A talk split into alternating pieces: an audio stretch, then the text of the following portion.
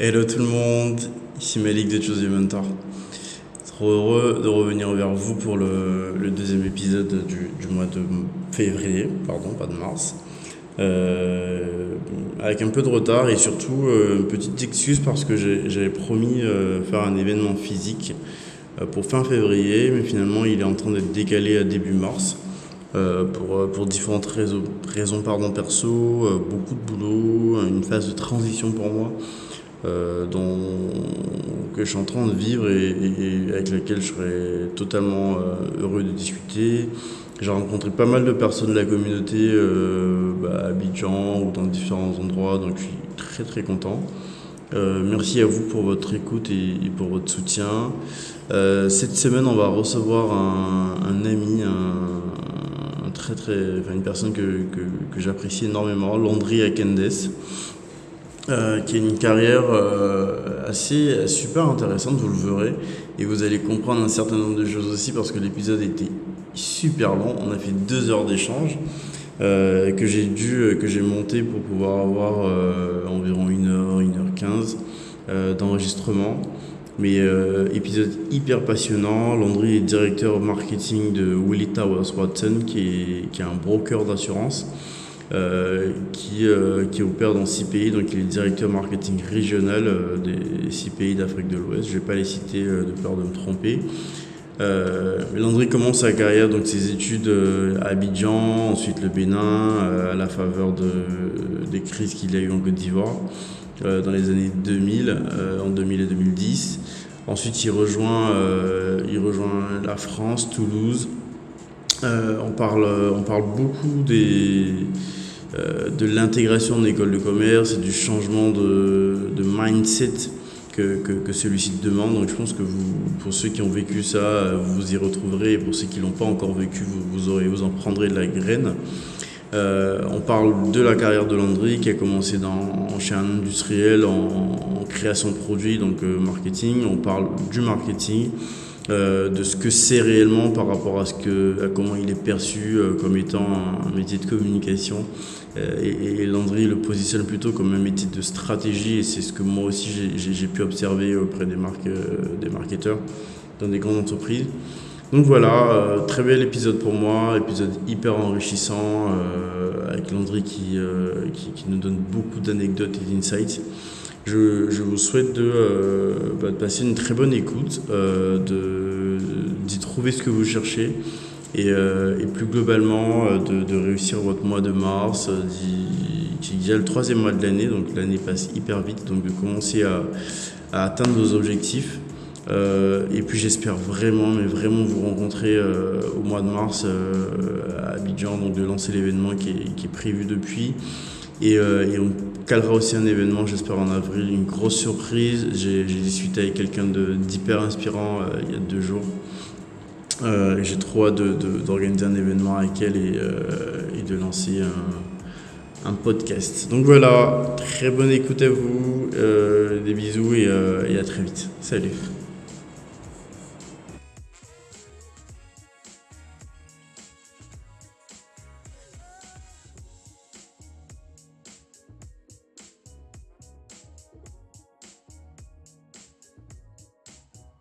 C'est lancé. Salut Landry. Salut Comment tu vas? Je vais bien et toi? Ça va super bien. Euh, je suis très heureux de t'avoir euh, ce matin sur Choose Mentor. Euh, ça fait un moment qu'on qu parle et qu'on prépare ce, cette interview. Je vais commencer par remercier Marie Carrel. Euh, qui, qui, nous a permis de se mettre en relation et de pouvoir échanger. Euh, je vais te laisser te présenter, nous dire qui tu es, nom, prénom et, ce que tu as envie de nous dire sur toi et, comment tu veux que, que, nos auditeurs te, te, reconnaissent. Bien sûr. Alors euh, déjà, bah, merci de, de, de, de, me faire l'honneur de, m'accueillir sur ton podcast. Donc comme tu le sais, euh, euh, je, suis un, je suis un auditeur assez, assez, assez régulier donc, du podcast. Donc c'est vraiment, c'est vraiment un honneur pour moi d'être aujourd'hui, on va dire, l'invité. Alors, euh, pour ma part, je suis Landry Akindes, donc comme tu le sais déjà, euh, 34 ans, marié, deux enfants. Euh, je suis ce qu'on peut appeler un, un, un, un repat, donc depuis maintenant euh, 10 ans, donc je sais plus si le, quali le qualificatif de repat est encore de, est encore de mise. Et euh, pour ce qui est de la vie professionnelle, donc j'occupe actuellement la fonction de, de, directeur marketing régional euh, pour le compte de Willis Towers Watson, qui est euh, anciennement connu sous le nom de Grâce à Voix, donc euh, qui est un qui est un courtier un courtier un courtier mondialement reconnu et qui euh, qui officie en Côte d'Ivoire, on va dire officiellement sous le nom Willis Towers Watson euh, depuis 2018, sinon sous le nom Grâce à Voix depuis de longues décennies déjà. Et euh, j'ai à charge euh, six pays, donc de la zone euh, Afrique de l'Ouest et centrale pour ce qui relève du marketing. Donc euh, j'entends par là la Côte d'Ivoire, le Cameroun, le Sénégal, le Congo, le Ghana et le Nigeria. Voilà, un petit peu pour ce qui est de ma présentation assez succincte. Très bien. Euh, pour commencer, André, j'aimerais bien euh, qu'on revienne un peu, on reparte aux bases. Euh, et, et la question que j'aime bien poser, c'est de savoir qu'est-ce que, euh, comment tu as grandi, dans, dans quel contexte familial tu as grandi, qu'est-ce que tu retiens de ton enfance et comment est-ce que l'enfant que tu étais a, a un impact sur l'homme que tu es aujourd'hui? Waouh, vaste question. Alors, euh, je suis né en Côte d'Ivoire, à Abidjan précisément. Ouais.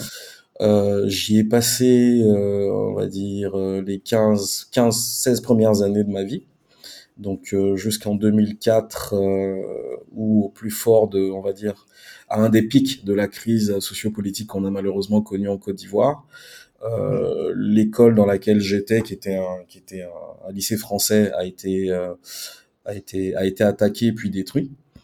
Donc, euh, n'ayant plus de, on va dire, n'ayant plus, euh, selon la perspective de mes parents à l'époque, n'ayant plus de, de, de perspective éducationnelle en Côte d'Ivoire, on a été obligé de, de, de migrer vers le Bénin de, en urgence. Donc, euh, dans les deux premières, on va dire, ça s'est fait en deux semaines en fait. Et donc, euh, pourquoi Ah je commence, pardon? Oui, Ah ouais, en deux semaines, vous avez dû partir. Euh... Oui, ça s'est joué en deux dû semaines. partir à la Côte d'Ivoire. Exact. C'est-à-dire que le, le, le, l'école a été, euh, c'était, le lycée Jean Mermoz hein, en, en particulier. Mhm. Donc le lycée Jean Mermoz a été attaqué le 4 novembre 2004, si mes, si mes souvenirs sont bons. Et euh, deux semaines après, euh, on se retrouvait au Bénin, ma sœur et moi. Alors, Mhm. juste pour resituer le contexte, donc moi à l'époque, je, je avoir 15 ans, 15 et 16 ans. Ma sœur en avait à l'époque euh, 4. Donc ça a été Ok. un chamboulement dans la mesure où on est parti, mais on est on est parti on est parti sans nos parents à l'époque. Donc euh, je pense qu'on a été on a été beaucoup euh, dans ce cas à l'époque en tant qu'élève ivoirien étant dans ce type d'école là, on a été beaucoup à connaître cette cette immigration forcée, on va dire ça comme ça.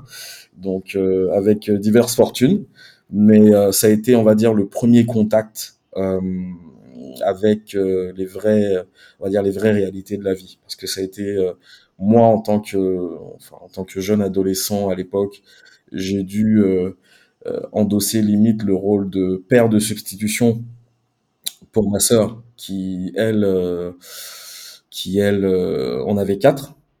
Et euh, en même temps j'étais aussi dans une période où euh, on va dire où je me naturellement à cet âge on se cherche encore on sait pas exactement ce qu'on veut faire dans la vie mais euh, euh, euh, euh, on, on, on sait que euh, pour atténuer en fait la peine des parents qui sont eux restés en, en, en Côte d'Ivoire pour continuer à assurer le day to day, on se doit de ne pas les décevoir. Donc on va dire c'est le premier c'est le premier contact avec la notion de responsabilité. Et j'ai envie de dire c'est cette notion là qui m'accompagne encore jusqu'à aujourd'hui parce que au fil de ma vie j'ai eu plusieurs euh, contacts, je dirais pas forcés mais plusieurs contacts assez inopinés où j'ai été obligé de faire des choix de responsabilité euh, euh, assez drastiques. Donc euh, Ouais. voilà. Responsabilité. Et euh, enfin, avant de, de continuer le cours classique de l'interview, comment tu, est-ce que tu vis avec difficulté le fait de prendre un certain nombre de, de, enfin, de responsabilités, hein, de décisions euh, dures, Mhm. ou est-ce que tu le prends avec plus, de- enfin, philosophie? Comment tu, comment tu les, comment tu, comment ça te vient?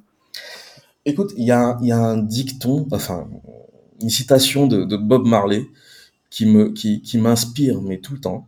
Euh, à chaque fois que je me retrouve en- en- justement dans ce type de situation, c'est tu ne sais jamais à quel point tu es fort jusqu'au jour où être fort reste ta, ta seule option. Hum, Et euh, limite, j'en ai fait malgré moi mon credo, dans la mesure où euh, je pars du principe que toute situation de progrès se retrouve dans l'inconfort. Et pour moi, qui ai une sacrée tendance quand même à bien aimer le confort, je dois l'avouer, euh, voilà, je le prends comme des milestones dans la vie qu'il faut que je que, que j'overcome en fait, tu vois. Mhm, Et, euh, et euh, du coup, je me dis, ok, je vais y aller et je vais m'adapter. Donc du coup, euh, à la notion de responsabilité, je, je, je rajouterai aussi la notion de flexibilité. Et c'est ça, Ok, au- autant dans la vie personnelle que dans la vie professionnelle. Hein. C'est exactement ça. Ok, très bien. Et donc, euh, et enfin, anecdote, euh, petite anecdote, j'étais avec un pote la semaine dernière en lui disant que euh, je, enfin, j'étais pas dispo samedi matin parce que je j'allais être interviewé. Mhm. Et il m'a dit ah Landry, je connais bien Lionel Connor. Vous étiez au Bénin Ah, ensemble. euh.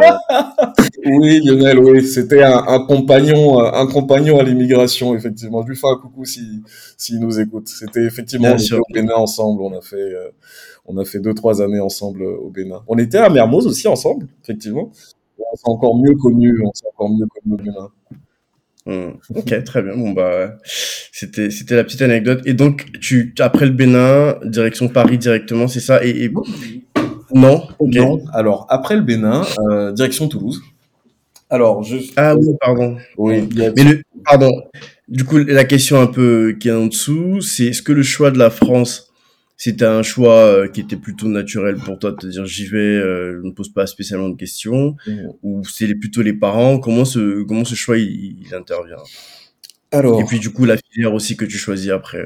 Oui, bien sûr. Alors, euh, déjà, euh, si, si tu veux, je, si je repars à la genèse, je vais dire que euh, quand j'étais en, en cinquième, on va dire à peu près cinquième ou quatrième, je ne Mhm. sais pas vraiment pourquoi, mais je voulais être avocat droit des affaires. Alors, je dis je ne sais pas vraiment pourquoi, mais je suis pas totalement honnête quand je dis ça. C'est euh, en fait cette pseudo passion est née euh, d'un jour où euh, j'accompagnais mon père à, à l'hôtel à l'hôtel Tiama Mhm. et euh, je rentre euh, on rentre dans le lobby et je vois un monsieur assez assez charismatique pour ne pas dire très charismatique qui était assis dans le lobby et qui et qui fumait un cigare. Et ce monsieur du ce monsieur m'a captivé, tu vois, j'étais euh, mais vraiment j'étais très jeune mais ce monsieur m'a captivé. Et mon père qui me dit ah mais ça c'est maître Jacques Vergès. Et j'ai Mhm. retenu le nom Jacques Vergès. Et euh, je me suis renseigné sur la personne euh, et sa personnalité. Alors là, pour le coup, je, avec un peu de recul, je me dis j'étais plus attiré par les attributs que ce monsieur, euh, les attributs sociaux que ce monsieur renvoyait, mais il m'a captivé. Et je me suis dit ah mais tiens, j'ai envie de faire ça.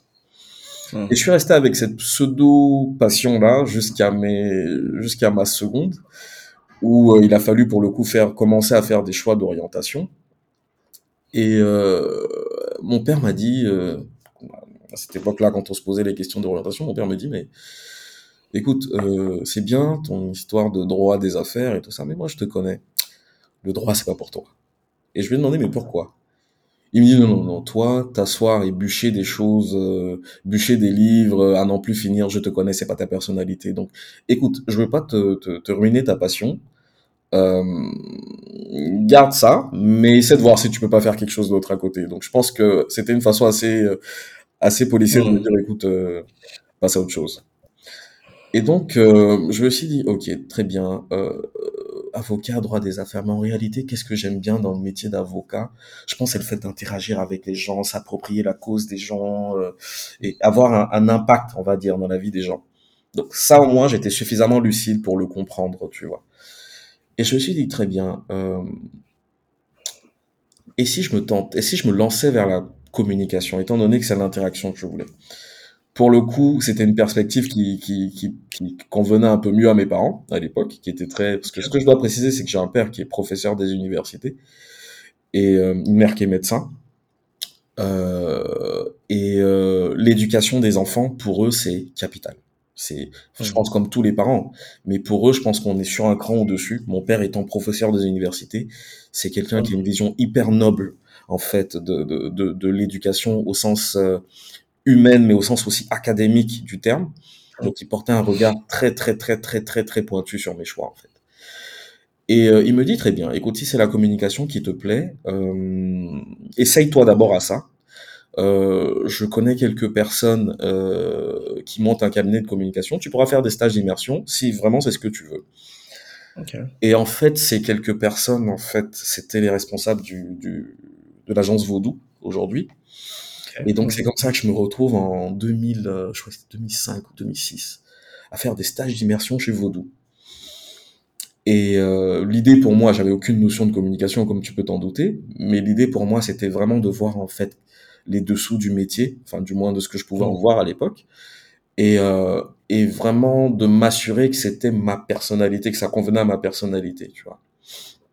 Et donc je me retrouve chez Vaudou. À l'époque, euh, Vaudou, c'était, euh, c'était encore, ils étaient à leur début, quoi. C'était une petite maison. Ils avaient, Ouais. ils avaient déjà, euh, je sais pas si je peux le citer, ils avaient déjà Orange quand même comme euh, comme gros client. Et je me souviens que la première campagne, on va dire, j'ai pas travaillé là-dessus, mais j'assistais les, les, les techniciens sur la campagne. C'est il y avait une campagne à l'époque, les éléphants. Euh, c'était leur première Coupe du Monde. Il y avait une pub, une pub qui m'a marqué, tu vois, où ils étaient, euh, ils étaient euh, dans un stade. Je suppose que c'est le stade Félix Houphouët-Boigny. Pendant leur échauffement, le stade se met à trembler. Tu vois. Et ça, c'était cette Hmm. pub-là. Je me suis dit, ah ouais, ah, c'est génial en fait, tu vois. En plus, moi, gros supporter des éléphants, c'était, euh, j'étais à l'apogée de ma vie, tu vois. Yeah. Et euh, je me dis, oui, très bien, ok, j'aime bien. Je fais ce stage-là pendant, euh, pendant à peu près un mois et demi, deux mois. Et là, je me dis, ah très bien, moi, la communication, ça me plaît. J'ai bien envie de faire ça. Euh, je pars au Bénin, euh, je fais mes années au Bénin, et là on arrive au, à la première, là pour le coup, où il faut vraiment là pour faire des choix en termes d'université et tout ça. Et euh, je fais des choix. Euh, mon, alors mon père me dit, écoute, euh, moi il y a une chose que je ne, je ne sais pas exactement ce que tu veux, mais moi par contre je sais ce que je ne veux pas pour toi. Je ne veux pas que tu ailles à la fac, parce qu'à la fac, euh, euh, il faut, moi je pense qu'il faut une certaine, il faut un certain encadrement. Il te faut un certain encadrement, et je ne suis pas sûr que dans le milieu de la faculté tu puisses te retrouver. Moi je préfère euh, un entre-deux avec euh, un système bien encadré, un nombre réduit d'étudiants en fait. Mhm. Je dis ok très bien. Il me dit donc dans ce cas moi je veux que tu te lances dans le système prépa, grande école et tout ça. Alors Mhm. Euh, à l'époque, moi, j'y connaissais rien du tout euh, à tout ça. J'étais pas vraiment, euh, je, je, un peu par paresse, je pense. Je me, je, je, je me, je, je me cantonnais de ce que mes parents me donnaient comme orientation parce que je me disais, écoute, j'ai pas envie de, j'ai pas envie de, j'ai pas envie d'aller contre parce que c'est le meilleur moyen pour moi d'avoir la paix. Et, Alors, euh, en même temps, c'est naturel, non C'est c'est un peu naturel. Moi, je me rappelle que euh, à cet âge aussi, euh, j'avais aucune notion des prépas et, et tout ça étant en Côte d'Ivoire. hein.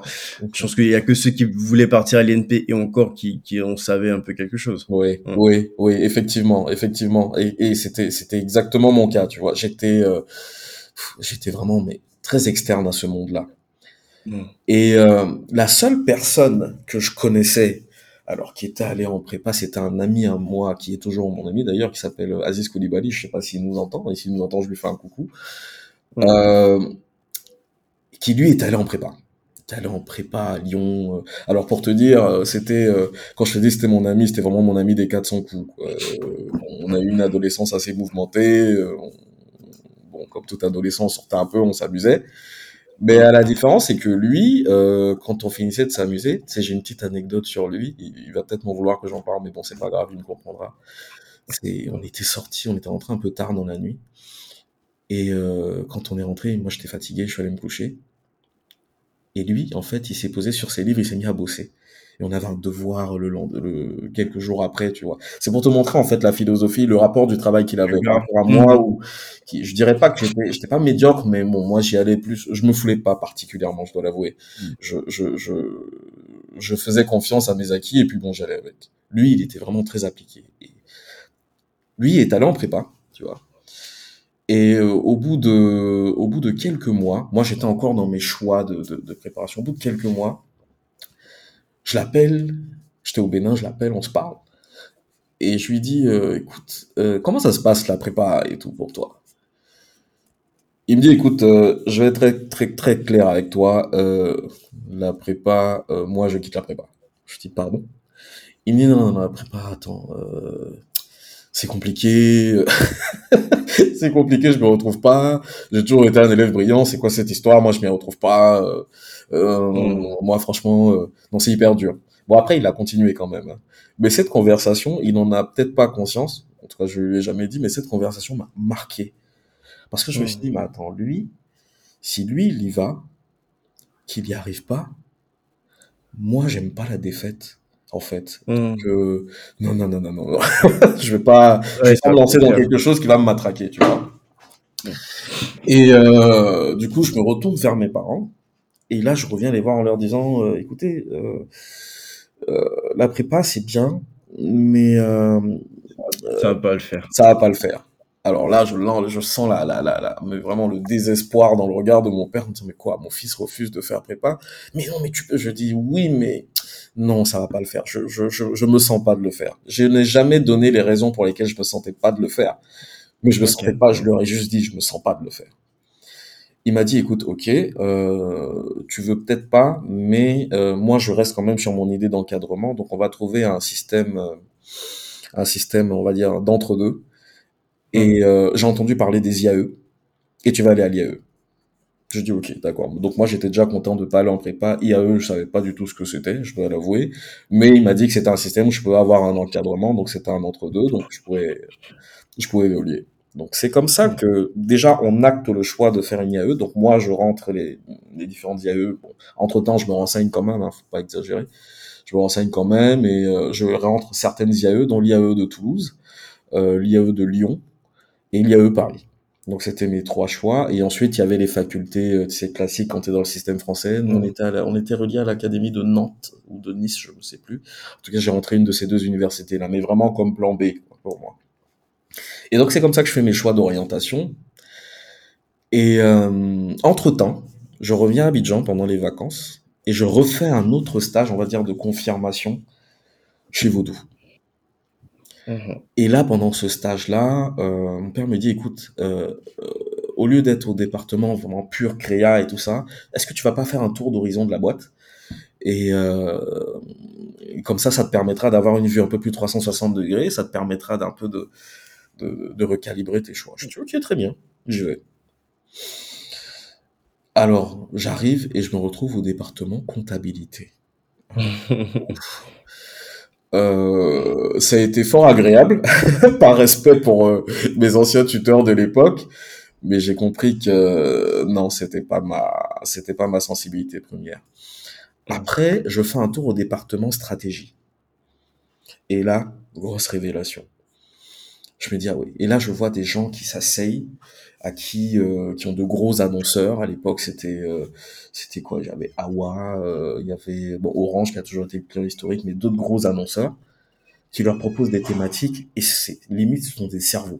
Je sais que dans l'équipe, il y avait Mm. un Autrichien, il y avait un Brésilien. Enfin, je veux dire, c'était pour te montrer la Mm. start-up que c'était à l'époque, mais il y avait déjà ce type de ressources-là en interne et c'était des grosses pointes. Ils avaient une capacité de réflexion qui, moi, à l'époque, m'avait subjugué. Et je me suis dit, tiens, moi, en réalité, ce que j'ai envie de faire, c'est pas que de la créer, moi, j'ai envie de réfléchir. J'ai vraiment, vraiment envie de réfléchir. Et j'ai envie d'être le stratège, enfin, d'avoir un volet stratégique, en fait, dans mon approche de la communication. Et qui Ouais. dit stratégie, qui dit business et qui dit communication, les trois mêlés dit forcément marketing. Et c'est comme Mm. ça que j'en arrive à ma, je dirais à ma vocation, en fait. Et je me dis très bien, en fait, c'est le marketing que je veux faire. Et euh, du coup, je me retourne vers mes, euh, vers mes parents et je leur dis, bon, écoutez, euh, finalement, la com pure, oui, mais moi, c'est le marketing que je veux faire. Et du coup, bon, mon père qui n'était pas forcément euh, En très... phase. Il... Non, je dirais pas qu'il n'était pas en phase, mais il, il, il s'y connaissait pas vraiment en marketing, tu vois. Il savait pas vraiment ce qu'il en était. Et puis, tu sais, le, le, le marketing, quand même, et malheureusement jusqu'à aujourd'hui, souffre d'une, euh, d'une, je sais pas si je dois dire une mauvaise perception, mais il y a plusieurs façons de, de pour moi, de, de voir le marketing. Il y a le marketing purement que les gens assimilent, notamment à la communication. Euh, je Mhm. fais des jolis visuels, euh, je dépose des jolis panneaux dans la ville, ou voilà, je fais deux trois petits événements sympas, et puis voilà. Et il y a le marketing où on s'assoit et sur la base de données, sur la base de données enfin, quantitatives, mais surtout qualitatives, on fait des politiques, des stratégies, mais vraiment court, moyen et long terme, avec vraiment des KPI d'évaluation, tu vois. Et là, pour le coup, ça te demande d'avoir un background qui, un background chiffre, tu vois. Pas pur, euh, pas pur lettres ou, ou sciences économiques, mais vraiment chiffre, tu vois. Et donc, à force d'avoir quelques, euh, d'en discuter avec des gens du métier, Euh, mon père me dit, ok, d'accord, très bien. Euh, c'est ce que tu veux faire. Alors moi, je vais, on va faire un deal. Moi, je te propose d'aller d'abord en finance, mais vraiment tronc commun finance. Euh, à l'époque, c'était le master CCA, donc à l'IAE de Toulouse. Parce que entre temps, mon choix, je me fais accepter à l'IAE de Toulouse. Euh, tu fais d'abord un tronc commun. Et ensuite, à partir de la licence, tu rentres en marketing stratégie parce qu'il y avait une option de sortie, option marketing stratégique et tout, à l'IAE de Toulouse. Ok. Et euh, je dis ok, deal, pas de problème. Et c'est comme ça que je me retrouve à Toulouse euh, début 2007. Euh, donc je quitte le Bénin, oui après le bac, je me retrouve à Toulouse. Et je commence mes premières années à l'IAE Toulouse. Et euh, ça a été, alors les années, les, trois premières années ont été des années très dures, très dures parce que euh, j'avais la chance d'avoir identifié ma vocation, mais j'avais le sentiment de faire quelque chose qui, alors qui me, je dirais pas qui me plaisait pas, mais qui ne m'enthousiasmait pas. Voilà, on va dire ça comme ça. Mmh. Qui ne m'enthousiasmait pas, et je me disais, ok, je dois le faire parce que c'est la seule porte de sortie pour arriver vers ce que je veux. C'était pure finance, c'était finance d'entreprise, de, finance d'entreprise, administration des tout mélangé? Voilà, master CCA avec un gros focus comptabilité, euh, contrôle audit et tout ça. Donc okay. à la fin de ce, à la fin de ce cursus là, euh, j'avais le choix entre devenir ou m'orienter en finance en fait, finance générale, ou soit devenir auditeur, ou soit aller dans la branche marketing stratégique que j'avais déjà identifié dès le départ en fait. Donc euh, j'avais ces trois choix là, mais moi il y avait qu'une seule option qui était vraiment euh, qui était vraiment euh, viable à mon à mon sens. Et donc je fais ça euh, la première année. Tu sais, en plus il faut mêler à ça euh, l'intégration euh, en France parce que j'étais déjà là en vacances, mais quand tu arrives en tant qu'étudiant, c'est autre chose. Bien sûr. Et, euh, et euh, donc il a fallu ce travail, il a, il a fallu ce travail d'adaptation. Donc c'est en ce sens que pour répondre à ta question initiale, est-ce que la France était un choix, on va dire naturel Je dirais oui et non. Oui dans le sens où, euh, enfin, ayant tout fait toute ma scolarité dans un lycée français, euh, j'étais entre guillemets, euh, on va dire entre guillemets prédestiné, voilà, à continuer en France, mais c'était pas non plus un pays dont je rêvais. Je veux dire, j'aurais eu une opportunité dans un autre pays, que ce soit Canada ou ailleurs, euh, ça aurait été Mmh. volontiers. Mais la France, je veux dire, ça a été un choix, euh, au vu des orientations que je me choisissais, ça a été un choix logique, on va dire ça comme ça. Mmh. Et donc, je me retrouve à Toulouse. Les trois premières années compliquées, c'est j'y vais vraiment euh, euh, au pas de charge, tu vois. euh, et je me dis, euh, ça va aller, je vais y arriver. Au bout des deux années, j'ai craqué. J'ai craqué parce que je me suis dit, mais euh, oui, mais est-ce que c'est vraiment euh, la seule voie pour arriver à ce que je veux faire? Parce que c'est vraiment douloureux. Euh, est-ce que je vais pas me réorienter? Je me suis dit, bon, ok, écoute, euh, si tu dois te relancer dans une renégociation avec tes parents, ça va être hyper compliqué. Prends le choix, prends sur toi, prends des risques, euh, tente des concours et tu reviens avec le résultat. Tu vois, encore une fois, une autre notion de responsabilité, de prise de responsabilité, tu vois, que je me, que je me, et là, je me lève, je vais passer des concours de façon un peu anonyme. Et, et notamment, je suis allé passer un concours. Je, je sais pas du tout sur quoi je comptais, mais je suis allé passer un concours chez Sciences Po, à Sciences Po. Là, je resitue le contexte, on était début troisième année et tout ça. Et je me dis, euh, tiens, je vais tenter ça. Et puis, si ça marche, bah tiens, j'aurais, j'aurais réussi ça, tu vois, par moi-même. Je me serais réorienté par moi-même. Et là, je pars. Alors, euh, étonnamment sur euh, le, le, volet, parce que tu si tu veux, dans l'examen, tu avais trois, avais trois piliers. Donc, tu avais la quantitative, les notions euh, de droit, et puis tu avais l'examen de, de, de, culture générale. Technique mmh. quantitative, je m'en sors, étonnamment. Je sais pas ce sur quoi je misais. Euh, notion juridique, ça va. À force de, de bûcher, je m'en suis sorti quand même un petit peu. Par contre, connaissance générale, je suis, je, alors je me souviens encore du sujet, c'était euh, la, la, la, les enjeux de l'exploitation de l'eau dans le conflit israélo-palestinien. tu vois le sujet. Ah ouais, gros sujet. J'ai eu un truc un peu similaire en Grand Oral à Saint-Cyr, mais euh, tu vois. On en parlera. Et euh, bon, euh, j'ai la chance de pas être trop bête quand même, donc je m'étais quand même un peu renseigné. Bon, à deux trois lectures par-ci par-là, j'ai brodé ce que je pouvais, mais euh, c'était pas non plus la grosse réussite. Donc naturellement, mmh. bah ça le fait pas. Donc fêtes, bon c'est pas grave. Je me dis, écoute, euh, tu as tenté, ça aurait pu marcher, euh, ça a pas marché, moi c'est pas grave, continue. Je continue, euh, tant bien que mal, j'arrive en troisième année, et au bout de la troisième année, dès que j'arrive à ce stade, la première chose que je fais, j'appelle mon père. Je lui dis, écoute, euh, le deal, c'était quoi? C'était que j'arrive tant bien que mal à la troisième année. La troisième année, c'est bon, c'est bouclé. Mmh. Euh, maintenant, euh, je sais clairement ce que je veux plus, c'est euh, le CCA, je veux plus. Master CCA, comptabilité, contrôle audit, je veux plus. Clairement, je veux plus. J'ai trimé pour y arriver. Euh, C'était pas évident, mais je veux plus. Euh, maintenant, laisse-moi faire ce que je veux faire. Mais, mais quand je dis laisse-moi faire, c'est vraiment laisse-moi le faire, mais à 100%. Il m'a dit très bien. Bon, euh, on avait un deal, t'es arrivé au bout, fais ce que tu veux. Et donc, c'est comme ça que je, me, je, je, je me lance vraiment, on va dire, à 100% dans le, dans le marketing, tu vois. Et euh, je commence. Première année de marketing stratégique. Donc, euh, toujours à nous, toujours première année de marketing stratégique. Et là, du coup, c'est l'éclate. Je me rends compte que c'est vraiment ce que je veux faire, c'est ce que j'ai vraiment toujours voulu faire.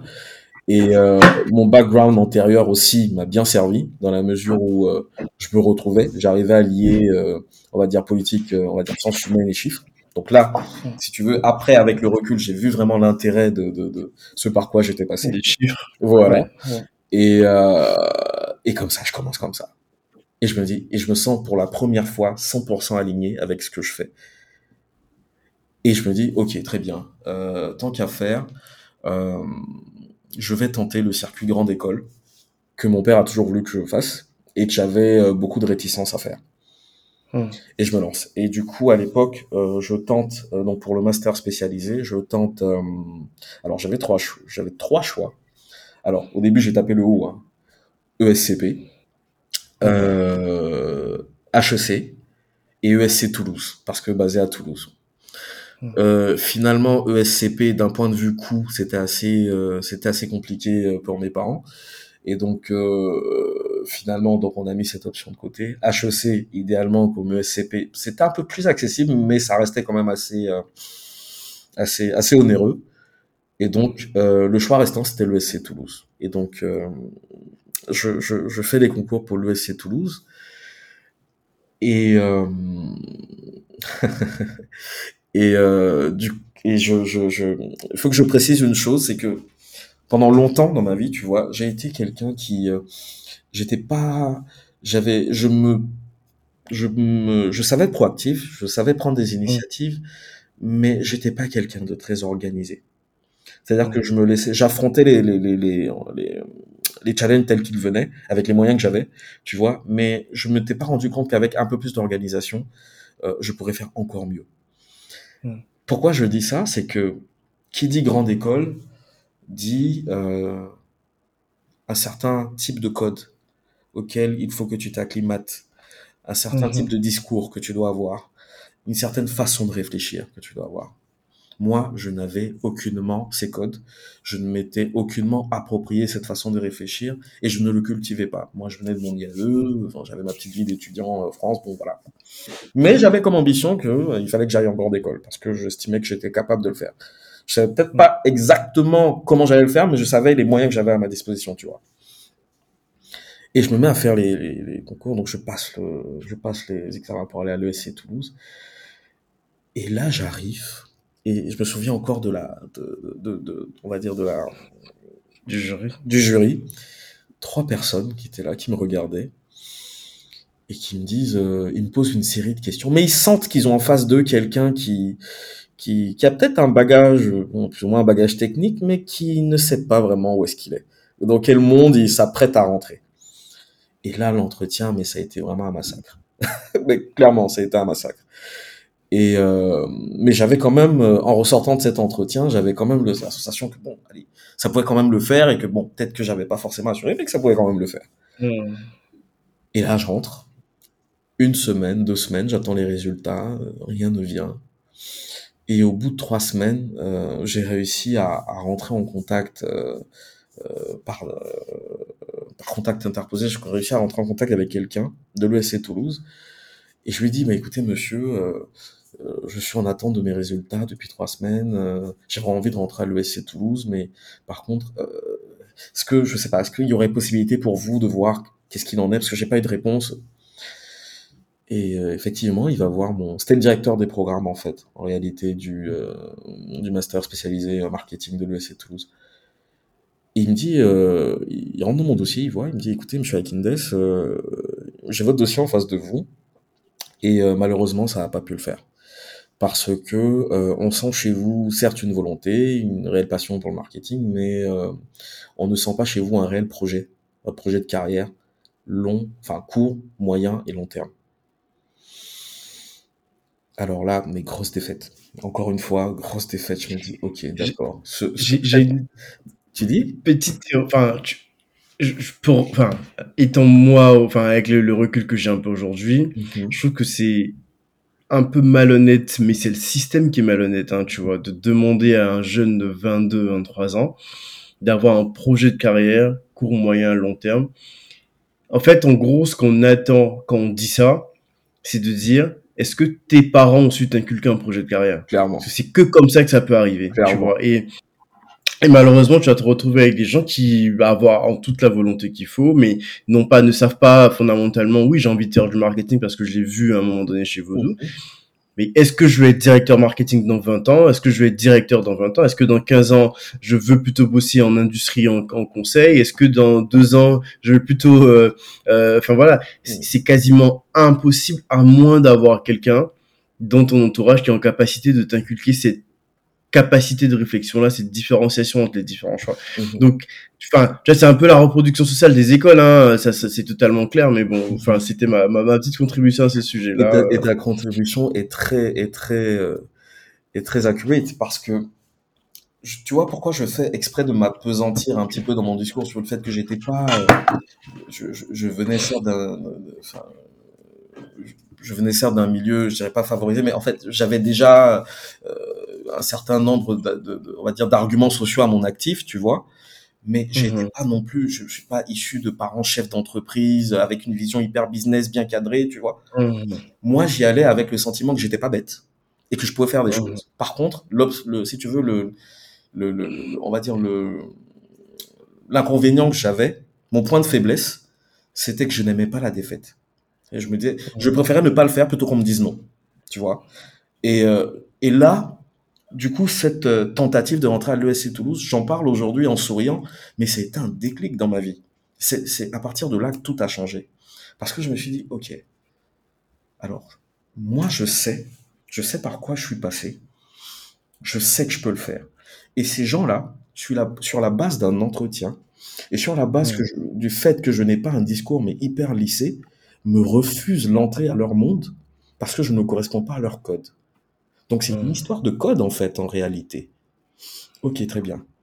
Alors, autant je n'aime pas la défaite, mais autant je suis très rancunier. Et donc, je me dis, ok, euh, je vais me poser et je vais, me, je vais bosser pendant un an. Et je vais finir par rentrer dans une de ces écoles-là. Et là, du coup, Ouais. je me rassois avec mon père et je lui dis, ok. Euh, et là, pour le coup, mes grosses transformations, il m'a pas reconnu. Hein. Je dis, ok, donc, je vais faire un plan. Euh, bon, tu m'as déjà, tu m'as dit ESCP, HEC, c'est pas, c'est assez onéreux, je comprends. Euh, Mm. Je vais faire des choix un peu plus raisonnables. Mais par contre, je vais targeter dans les dix plus grandes écoles. Et Mm. Ne me demande pas de targeter moins de ça. J'ai trimé pendant un an, ça a payé. Euh, c'est un milestone que je passe dans ma vie. Et j'ai fait l'assessment en fait de ce pourquoi j'y étais pas arrivé avant. C'est parce que un, Mm. bah, j'avais, je fonctionnais sous la base de mes acquis, mais je ne développais pas ces acquis là en fait en réalité. Mm. Et euh, donc, et qu'est-ce que j'appelle acquis? Parce que c'est important, parce que là on est dans choose your mentor, donc je pense que c'est important de le dire pour ceux qui sont aussi dans cette phase là. Bien sûr. Euh, ok, tes résultats à l'école, enfin à l'université, c'est une chose, mais il faut savoir que la technique, plus on a, dans le monde dans lequel on est et plus on avance, la technique commence à être un des éléments. C'est un, un, un prérequis certes, mais ça ne fait pas tout. Mm. Il faut que, en fonction de l'orientation vers laquelle tu te destines, il faut savoir développer, il faut savoir identifier d'abord les codes du monde auquel tu te destines, et aussi développer un réseau. Et j'insiste sur, sur le mot réseau. Un réseau, c'est quoi? C'est des gens qui pourront te donner des insights qui te permettront de te faire gagner du temps. Absolument. Voilà. Voilà comment ça se passe. Voilà le système. Voici les débouchés que tu auras. voici les erreurs à ne pas faire, voici le type de discours à avoir, des gens qui te mettent en fait en condition, en fait, d'intégrer ce type de, de monde-là. Et euh, Mhm. il y a un constat que j'ai fait en rentrant en grande école, c'est que on a tendance à croire, et ça, c'est un mythe que j'ai pendant longtemps que j'ai eu. Je me suis dit, mais non, mais les gens des grandes écoles, c'est des gens super intelligents, super crack, euh, c'est un milieu de bourse, enfin, tu sais, tout le cliché qu'on peut avoir. Mais en fait, en réalité, quand je suis arrivé, je me suis, j'ai- pas mis longtemps à me rendre compte qu'en fait, les gens que tu as en grande école, comme tu le disais très bien d'ailleurs tout à l'heure, ce sont des gens en fait qui ont été formatés depuis très longtemps. Pour la plupart d'entre eux, je ne vais pas généraliser, Absolument. mais ce sont des gens qui ont été formatés depuis très longtemps en fait à intégrer ce monde-là. Donc ils viennent avec certains avantages, certains acquis. Mhm. Et euh, ils sont pas forcément en termes d'intelligence, euh, comment dire, on va dire ça, en, en termes d'intelligence académique, ils sont pas forcément plus intelligents que ceux que tu pourrais trouver à la fac, contrairement à ce qu'on pourrait croire.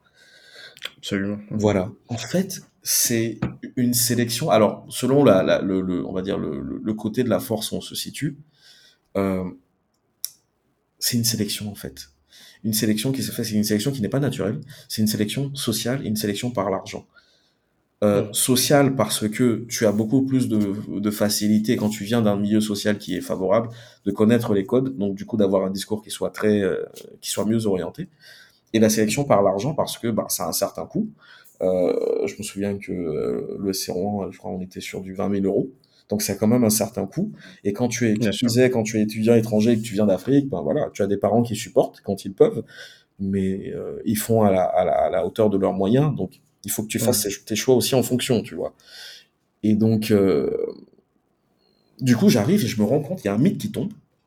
Et je me rends compte que les gens que j'ai à côté, enfin, que j'ai à mes côtés, euh, en fait, en réalité, il n'y a pas tant de différence que, que ça, quoi, entre nous.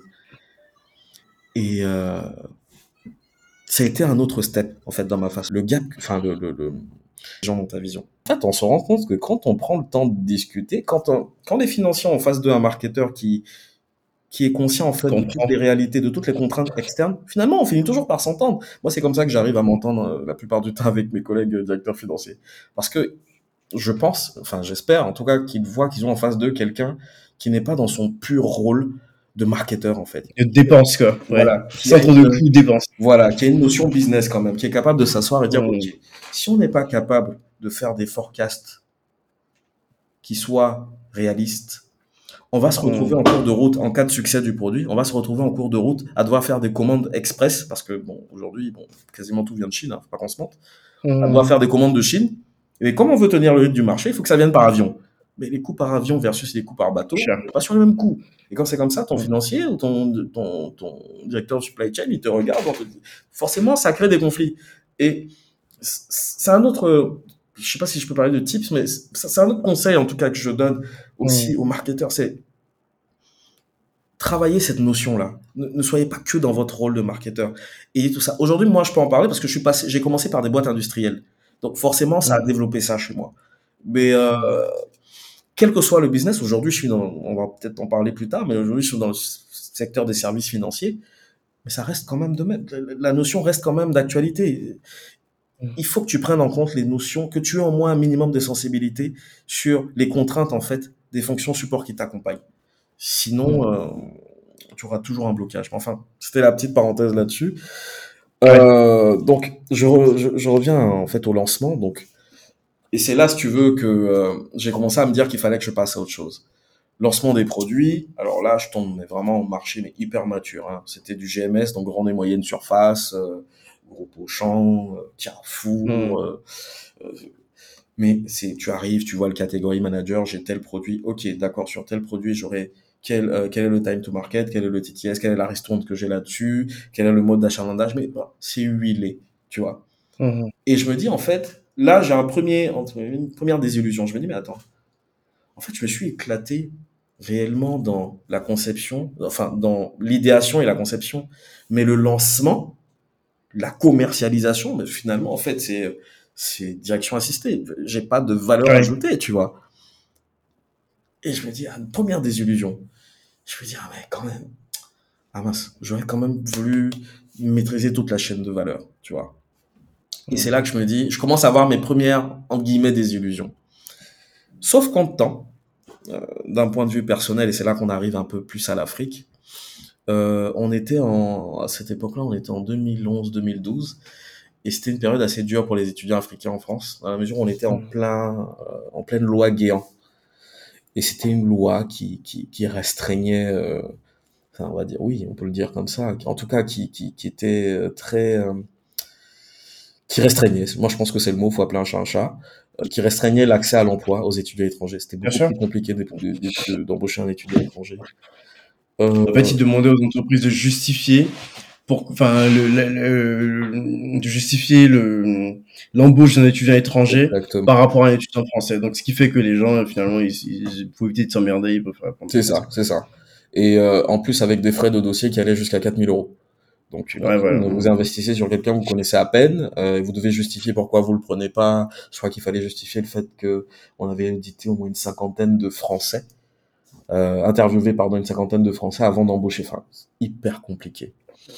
Hmm. Et on était dans cette euh, période-là. Moi, honnêtement, j'étais déjà installé chez Seb. euh, j'étais, j'étais bien. Enfin, je veux dire, j'avais pas. Honnêtement, j'ai pas souffert de ça. problématique. Voilà.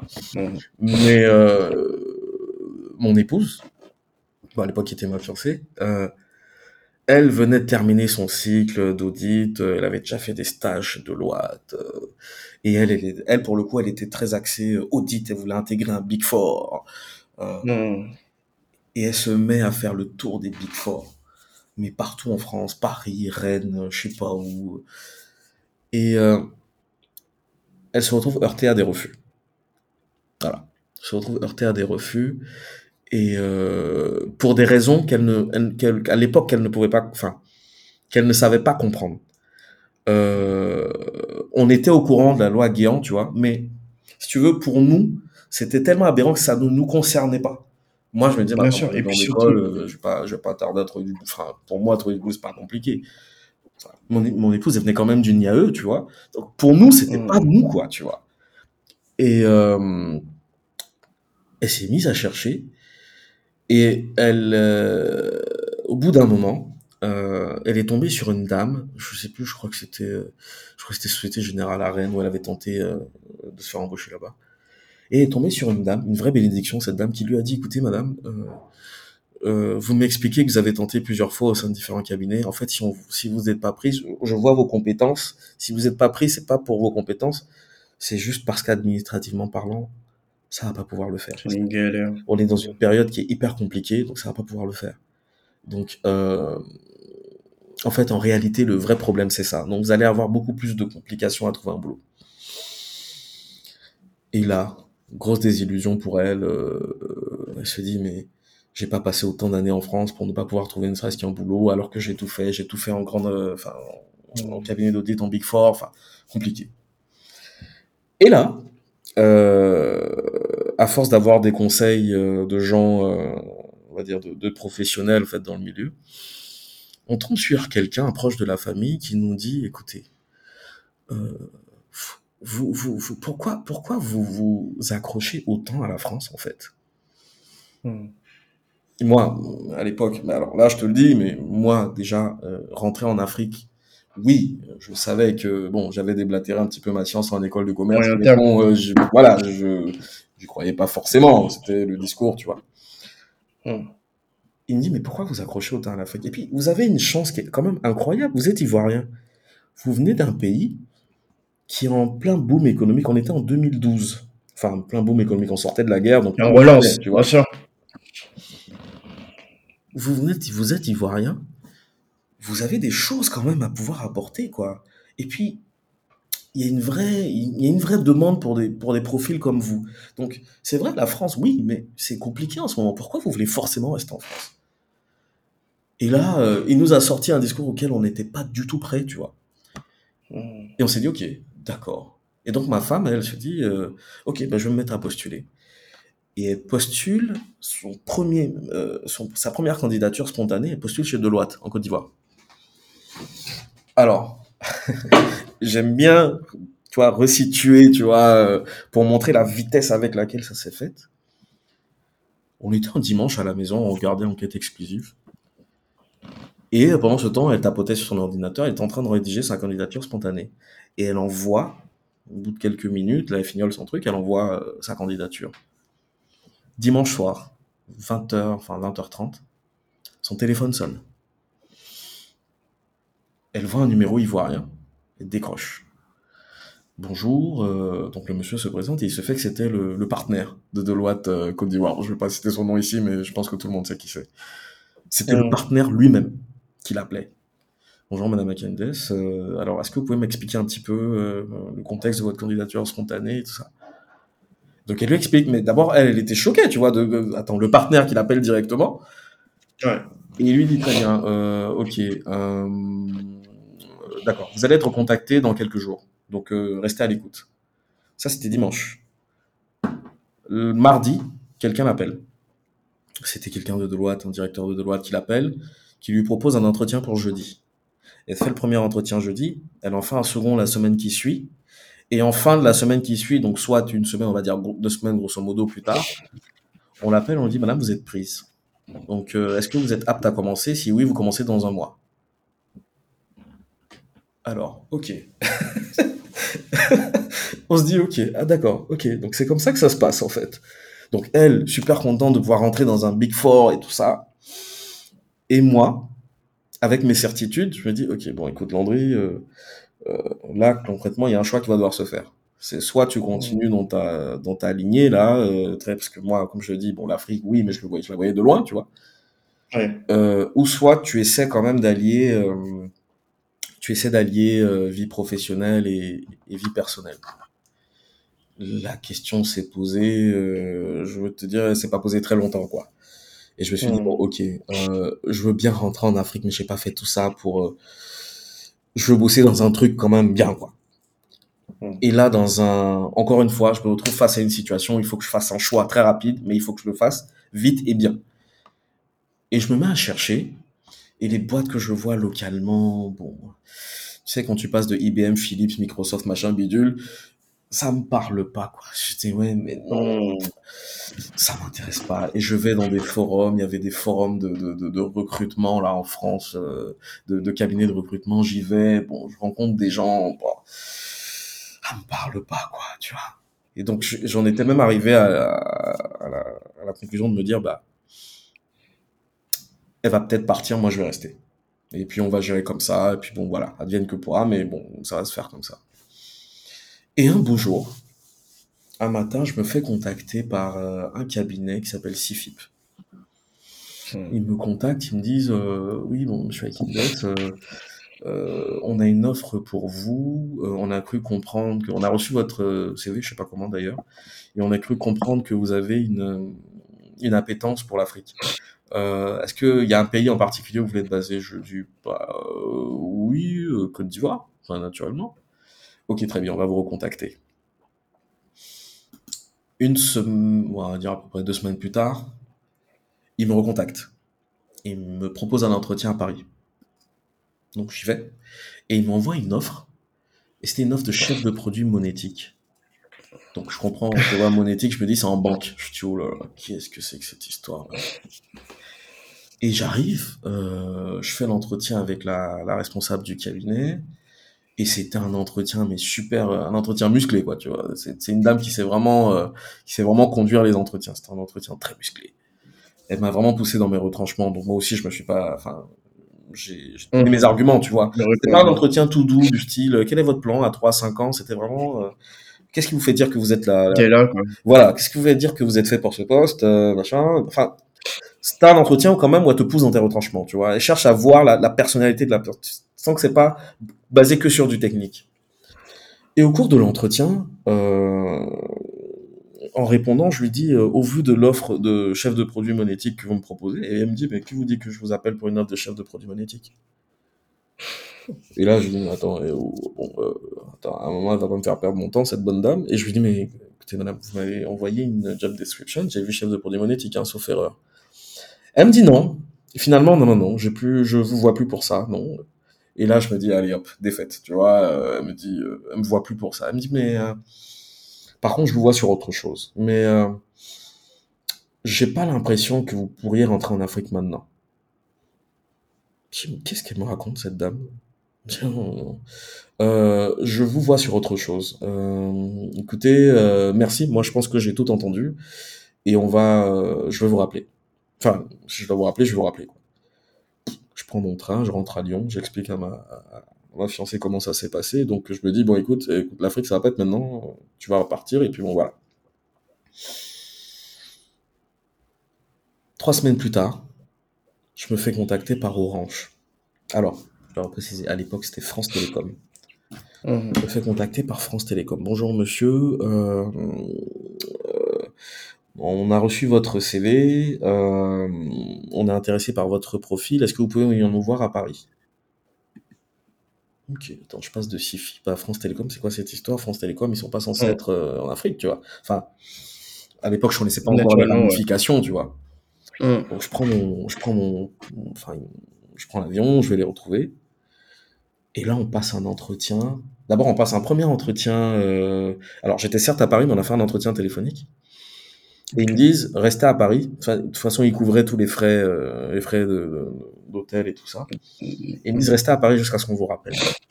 Deux jours plus tard, ils me rappellent et ils me proposent un entretien. Cette fois-ci en physique.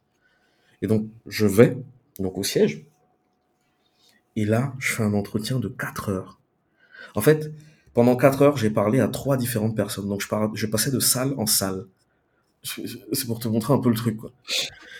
Et bref, au bout de ces, euh, au bout de ces 4 heures d'interview, euh, ils me disent, bon, écoutez, euh, Monsieur Guindes, nous, on a quelque chose pour vous, sur lequel on pense que vous pourriez, euh, vous pourriez fitter. Euh, on voudrait conduire une stratégie de développement des terminaux mobiles en Afrique, donc euh, téléphone, sur toute l'Afrique centrale, et on a besoin de quelqu'un qui soit à cheval entre la France et la Côte d'Ivoire. Ok, d'accord. Mais pourquoi France et Côte d'Ivoire On me dit toute l'Afrique? Bon, écoutez, Côte d'Ivoire parce que notre plus gros hub est en Côte d'Ivoire, mais à partir de la, enfin, à partir de la France et de la Côte d'Ivoire, vous couvrirez l'ensemble des régions euh, Afrique de l'Ouest et centrale. Je dis, ah, là, ça commence à devenir, devenir fortement intéressant, tu vois. Mhm. On s'entend sur les modalités. Trois mois plus tard, je me retrouve en, je me retrouve en Côte d'Ivoire. Donc là, on est toujours, en, on est en fin 2013 là. Mais je peux te dire que euh, c'était une occasion mais rêvée pour moi parce que ça correspondait exactement à ce que je voulais, tu vois. C'était Mhm. pas, euh, c'était pas, euh, je rentrais pas, mais j'étais pas en France non plus. Tu vois, j'avais, je Mhm. revenais tous les trois mois en France, tu vois. C'était, mais c'était génial pour moi en fait. Et Bien sûr. voilà, bon, à l'époque, j'avais pas encore d'enfant, hein, donc je pouvais me permettre de faire ça. Mais pour moi, c'était quand même un bon entre-deux. Et puis, je venais en Côte d'Ivoire, je passais deux mois, après, je partais au Congo, je passais un mois, je partais, au Cameroun, je passais deux, trois semaines. Enfin, c'était génial, quoi. Moi, en tant que, à l'époque, je pas, j'avais quoi, deux ans de carrière, deux ans, ouais, deux ans, deux ans et demi de carrière. Bon, c'était génial pour moi, mais j'avais l'impression, euh, j'avais l'impression de mener la vie rêvée, quoi. Et euh, j'ai fait ça pendant. Alors, je précise, en fait, le poste, c'était. euh, Le, le contexte, c'était quoi? Orange, en fait, en réalité, eux, ce qui les intéresse, ils voulaient démocratiser le- le- le- l'usage des L'usage. téléphones mobiles, voilà, de la data en Afrique. Sauf que pour qu'il y ait data, il faut que les gens soient équipés en smartphone. À l'époque, t'avais pas les forfaits internet tels qu'on les connaît en France avec le téléphone mobile, l'offre internet et tout, Mhm. et tout ça. Euh, et les seuls euh, partenaires qu'ils avaient en termes de constructeurs téléphone mobile, c'était Samsung. Et puis dans une certaine mesure, c'était aussi euh, euh, Apple. Enfin, les distributeurs, on va dire, d'Apple, parce qu'ils ont Apple n'a pas de représentation en Afrique. Donc c'était très onéreux. Eux, ce qu'ils voulaient, c'était proposer en fait des bundles qui soient assez intéressants, des offres qui soient assez intéressantes, avec un price point qui n'excède pas les, à l'époque on était quoi, 95 dollars, forfait internet, téléphone, plus voix comprise. C'est sur 95 dollars. Donc on était vraiment. euh, Et donc, euh, il fallait avoir, c'était un, si tu veux, c'était un poste en fait à trois niveaux. Il y avait le premier niveau, il fallait dealer avec des constructeurs locaux, en tout cas, du moins présents localement. Donc c'était à l'époque c'était Alcatel, euh, Wiko, euh, ce genre de marque là. Techno, tu vois Techno par exemple, c'est avec nous qui sont arrivés sur le marché. Ok. Voilà, donc c'était la première, ça c'était le premier volet. Deuxièmement, il fallait construire des portefeuilles de gamme. Donc sur la base des téléphones qu'on allait monter avec eux, construire des différentes portefeuilles de gamme pour les différentes filiales. Et troisièmement, il fallait suivre le déploiement sur le terrain. Donc le déploiement en agence et le déploiement sur le terrain. Et là, je me suis dit, ah bah tiens, ben là, je, je, je, je mêle en fait les trois volets que j'aime bien. L'idéation, le partenariat, la construction de portefeuille de gamme Distribution. et la distribution. Et donc, je me suis lancé là-dedans.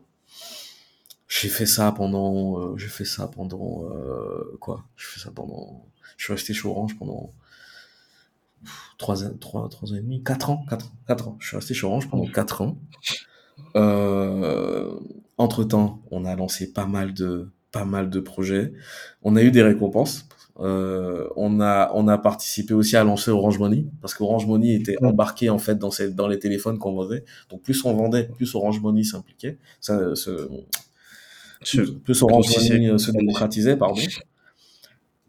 Et euh, ça a été vraiment, euh, pour le coup, ce que je retiens de ces années-là, ça a été des, ça a été des années euh, euh, où j'ai, j'ai appris à redécouvrir en fait mon continent. Je dirais pas que je suis un fin connaisseur de l'Afrique, je dirais pas jusque là non plus, mais euh, j'ai appris à redécouvrir comment vendre des choses aux classes moyennes en Afrique. Et c'est totalement différent dans l'approche que comment vendre des choses, tu te doutes bien, dans les hautes classes moyennes, euh, dans les pays occidentaux, quoi, tu vois. Et là, Mm. c'était des immersions terrain. Euh, à un moment, on s'est rendu compte qu'on pouvait pas se- que se cantonner au réseau de distribution qui soit propre à Orange, mais il fallait aussi aller dans des ré- réseaux de distribution informels, comme les marchés ouverts, tu sais, comme par exemple celui qu'on a en Côte d'Ivoire, là, le marché, euh, celui de Grand Bassam, là. Il faut aller nouer des Mm. deals là-bas avec des fédérations de revendeurs de terminaux. C'était la partie underground, en fait, tu vois, du métier. Et ça, ça me plaisait. Donc, autant tu pouvais passer une semaine à Dubaï à discuter avec un responsable régional d'Alcatel ou je sais pas quoi, pour lui dire, voilà le type de téléphone que je veux. Autant la semaine qui suit, tu es au Congo, dans un quartier hyper populaire, dans un marché, en train d'aller voir des responsables de marché, en leur disant, OK, nous, on va venir avec des stocks de téléphones, vous les gardez, et puis on va vous financer toutes vos paraboles. Tu vois un peu le, le, le, le champ que ça te laisse comme métier? Humainement, Ouais. c'était génial. Humainement, c'était génial. Et euh, bon, voilà. Voilà ce que j'ai fait chez Orange pendant, euh, pendant 4 ans. Donc, euh, on a eu plusieurs projets, on a eu de beaux succès. On a eu des succès un peu plus mitigés, mais euh, humainement, c'était c'était hyper génial. J'ai- pas regretté du tout. Et je bois un peu d'eau quand même. Bien sûr. Il y a pas de problème. on, Oui. on va, on va, je pense qu'on va, on va être, on va être un épisode qui est pas loin d'une heure 45. On est à 1h30 là. Ah oui. On va dire qu'on a, ouais, ouais, ça passe très vite. On a, beaucoup, hein. ouais. Ça- Non, non, mais bon, c'est bien de rentrer dans les détails que les gens comprennent. C'est pour ça que, c'est pour ça que c'est super intéressant. Donc, on va passer sur, euh, du coup, Unilever Mhm. et Willy Tower avant de, de, de poser les questions de fin. Ok.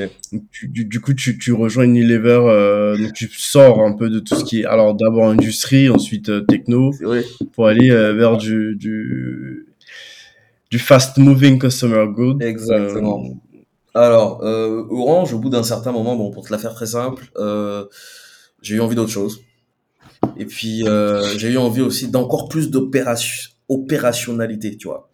Parce que, bon, j'ai compris de par mes différentes évaluations euh, que euh, j'avais un certain, enfin, ce qui ressort de mes évaluations pro quand on me fait des assessments, c'est que j'ai un certain bias for action. J'aime bien l'action, en fait, Ok. tu vois. Donc, j'aime bien le terrain. Autant j'aime bien le côté bureau, climat, mais j'aime bien le terrain aussi, tu vois. Et euh, je me suis dit, j'ai besoin d'opérationnalité. Et euh, ma formation de base, elle est très axée FMCG, tu vois. Et donc je me suis dit, bon, pourquoi pas m'intéresser au FMCG en Afrique Ça, c'est un secteur qui, est super, euh, qui pourrait être aussi génial. Et il n'y a pas meilleure école quand tu es marketeur que les FMCG. du terrain. Voilà. Et donc c'est comme ça que je me retrouve, euh, je postule dans pas mal de boîtes de FMCG. Je crois qu'à l'époque, il y avait quoi? Nestlé, JD Foods, euh, Coca, j'avais tenté également. J'avais tenté Unilever. En fait, il m'avait approché une première fois euh, sur un poste qui me fitait pas trop. Et ensuite, j'ai retenté en candidature spontanée. Et cette fois-ci, ils m'ont rappelé. Et alors là, pour le coup, je passe des entretiens, une série d'entretiens. Je crois que j'ai dû en faire au moins cinq. Euh, tu as des entretiens à tous les niveaux, hein, technique, entretien d'assessment de personnalité, études de cas. Euh, je suis passé par toutes les phases, mais vraiment toutes les phases. Des études de cas, ils m'en ont fait faire deux. Euh, je suis passé par toutes les phases en fait. Et en gros, en fait, mon, mon, mon, mon poste euh, chez Unilever cons- consistait à... En fait, j'étais responsable de la stratégie. J'étais ce qu'on appelle un CMI. Le CMI, c'est celui qui reçoit en fait toutes les données internes, externes, qui est en relation directe avec tous les catégories managers, enfin tous les directeurs marketing. Parce qu'en fait, chez Unilever, tu as des directeurs marketing par catégorie de produits, que ce soit euh, euh, produits de bouche, produits de soins de maison, enfin bref. Tu as des directeurs marketing par catégorie de produits. Moi, j'étais le CMI au milieu, qui venait avec des, qui compilait des données, qu'elles soient internes ou externes, et qui savait leur dire, OK, le marché a besoin de tel type de produit, et qui les accompagnait dans la conception, en fait, du produit, dans toute la chaîne de valeur de conception du produit et qui allait même jusqu'à orienter les, les, les, comment on appelle ça, les, orienter, les stratégies de vente, de distribution. Parce que, tu sais, les FMCG, le, nerf de la guerre, tu as deux nerfs. Tu as le marketing, tu as la distribution. L'un ne va pas sans l'autre. Et la distribution, quand tu es en Afrique, tu ne peux pas te limiter qu'au supermarché ou aux humains et compagnie. C'est du détail. C'est de la distribution de détail tu dois être présent partout, autant dans la boutique du coin que dans la plus petite échoppe quelque part dans un quartier reculé. Et ça, c'est un maillage hyper complexe qui demande un une connaissance d'abord et qui demande un investissement colossal. Et euh, donc du coup, c'est ce que je faisais avec Unilever. Euh, on a, on a euh, en termes de d'orientation en fait stratégique. Tu vois, on avait pas mal de. Tu sais, Unilever est connu pour avoir pas mal de marques euh, euh, assez historiques là. Mais le problème, c'est que c'est des marques internationales. Enfin, le problème, l'inconvénient, c'est que ce sont des marques internationales qui coûtent cher. Du coup, c'est pour ça que on nous retrouvait avant essentiellement dans les circuits classiques, euh, supermarchés, machin, vidéo. Et on s'est dit, ok, très bien, euh, il faut qu'on réussisse à, à, à, à, un peu localiser en fait ces produits-là. Donc on a fait pas mal de transformations de produits. Il y a certaines marques qu'on a localisées, on a rajouté du content, euh, du content local, on a marketé la chose différemment, on a créé des produits spécialement pour les pour les circuits de marché ouvert.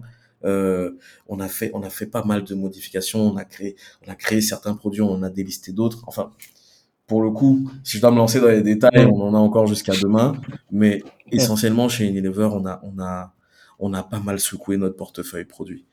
Et euh, on, on, je pense que quand je quittais Unilever en 2000, euh, en 2000, en 2020, euh, on était arrivé quand même à une phase où on, savait être aussi attractif vis-à-vis, on va dire, des, acteurs locaux comme euh, Ciprochim qui eux aussi ont des unités de production comme nous, mais comme des acteurs un peu plus informels qui sont dans le marché ouvert, qu'on ne voit pas, qu'on ne peut pas traquer dans les, qu'on ne peut pas traquer dans les rapports de Kantar ou de Nielsen, mais on arrivait quand même à se faire notre part du lion quand même dans les marchés ouverts. Et ça, ça a été quand même euh, avec toute l'équipe, parce qu'on a, on a pas mal bataillé. Je sais que tu as reçu euh, une collègue, euh, Oriane, Oriane que, j'ai, que malheureusement, j'ai, enfin, que je connais, mais que j'ai pas, elle est pas moment. au moment où je suis arrivé. Mais Oriane avait fait pas mal de choses sur le, sur le personal care. On a, on a, on a essayé de porter le bébé. Donc, elle, elle, si elle écoute, elle saura très bien la, la, la lutte par laquelle on est passé. Et puis, et puis voilà. Donc, j'ai fait ça pendant quatre ans, pratiquement, chez Unilever trois et demi, quatre ans.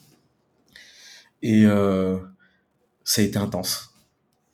Une année chez Unilever, j'ai un ancien collègue qui m'a qui m'a dit quand je suis arrivé, il m'a dit écoute tu sais, un an chez Unilever c'est comme trois ans dans une boîte normale. C'est un rouleau compresseur que tu peux pas imaginer Malik. C'est tu, tu, tu, tu, chaque jour, tu te lèves le matin, tu sais pas, tu te dis, mais qu'est-ce que ton concurrent a fait? Tu dois réagir hyper rapidement. Et puis, tu as des process en interne que tu dois respecter. Alors, petite anecdote, et j'aime bien la raconter. Euh, tu sais, chez Unilever, il y a, y, a y a ce qu'on appelle la tradition du pre-read. Hmm. Euh, moi, j'ai une réunion, par exemple, je, te, je, te, je, te, je, décide que je voudrais avoir une réunion avec toi euh, euh, avec toi, euh, je sais pas moi, dans deux jours. Donc je t'envoie une invitation, tu m'aimes bien, donc tu acceptes. Si 24 heures avant, tu n'as pas reçu le content de ce que je veux te dire, donc le pre-read, tu peux avoir le droit de supprimer ma réunion. Et ça ne s'offrira d'aucun... Enfin, je veux dire, je n'ai pas à m'offusquer de ça. C'est une tradition. Tu vois, c'est pour te montrer le... Très bien ça. Voilà, tu vois, c'est pour te montrer le standard en termes de, en termes de, en termes de, de, qualité de travail, en fait, d'exigence de, de, mmh. travail. C'est ça en fait. Et euh, c'est productivité à fond. Donc tu c'est pas une maison où tu arrives où tu y vas au feeling. Non, tu as des standards que tu dois respecter, il y a des process que tu dois respecter. Bon, j'ai pris l'exemple du pre parce que pour moi c'est c'est ça a l'air anodin, mais ça symbolique, ouais. voilà, Non, ça traduit la mentalité en fait en interne, tu vois. On avait des comités de produits où on assis tous autour d'une table. Tu as le marketing tu qui est représenté, la finance qui est représentée, la supply chain qui est représentée. Et puis on se challenge, tu vois. On se challenge entre nous. Ça déjà, c'est à notre niveau. Et puis ensuite, une fois qu'on est d'accord, on remonte après en IPM où là, cette fois-ci, tu as tous les directeurs qui sont assis. Et toi, tu viens au nom de ton comité produit, tu dois venir défendre l'idée du groupe.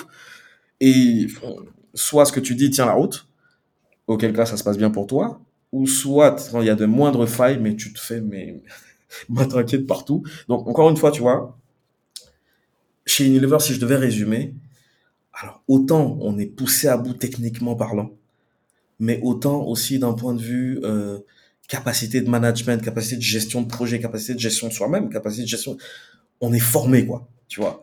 Mm. Tu, tu, tu, tu, tu, tu, tu, tu, tu interagis à tous les niveaux, euh, euh, à tous les niveaux possibles de décision parce que à partir du moment où tu portes un projet, tu peux aller le défendre devant le, le vice president, comme devant le directeur marketing, comme de- tu, à tous les niveaux, tu défends ton projet. Donc, quand tu arrives au bout, tu maîtrises ton projet sur le doigt des ongles, sur le bout des ongles, pardon. Tu vois. Mm. Et c'était vraiment ça. Et c'est ce qui rend en fait la boîte à la fois dure, mais au sens noble du terme, mais surtout passionnante. Tu vois, tu- on rentre à la maison des fois à 20h, 21h, 20, des fois même pour certains 23h. Mais tu rentres à la maison, tu, tu, tu repenses encore au boulot, tu es encore dedans. Ma, ma, ma femme me rappelle, ça c'était surtout vers la fin d'Unilever, où je dormais. Et pendant que je dormais, je me refaisais des, des scènes de... Donc je parlais seul dans Scénario, je euh, faisais des scènes de, de, de réunions, tu vois, où je défendais des projets. Elle m'a dit, non, non, mais écoute, c'est- non, ça devient plus possible. ça va pas le faire. mais jusqu'à aujourd'hui, tu vois, je, je, je bénis mais la providence d'être passé par là, quoi. Parce que je pense que Unilever m'a fait gagner, professionnellement parlant, à minima 5 ans. J'ai appris en, Mm. en, en 4 ans peut-être des choses que j'aurais appris peut-être en 7-8 ans, tu vois. Et je, je, je, je, je, je, je suis vraiment, je serai jamais autant aussi, assez reconnaissant d'être passé chez Unilever. Bref, euh, Et, et tu décides du coup, euh, euh, pas cette, satisfait, mais du coup de de- d'aller sur des projets financiers, donc quelque chose d'un peu plus immatériel. Ouais.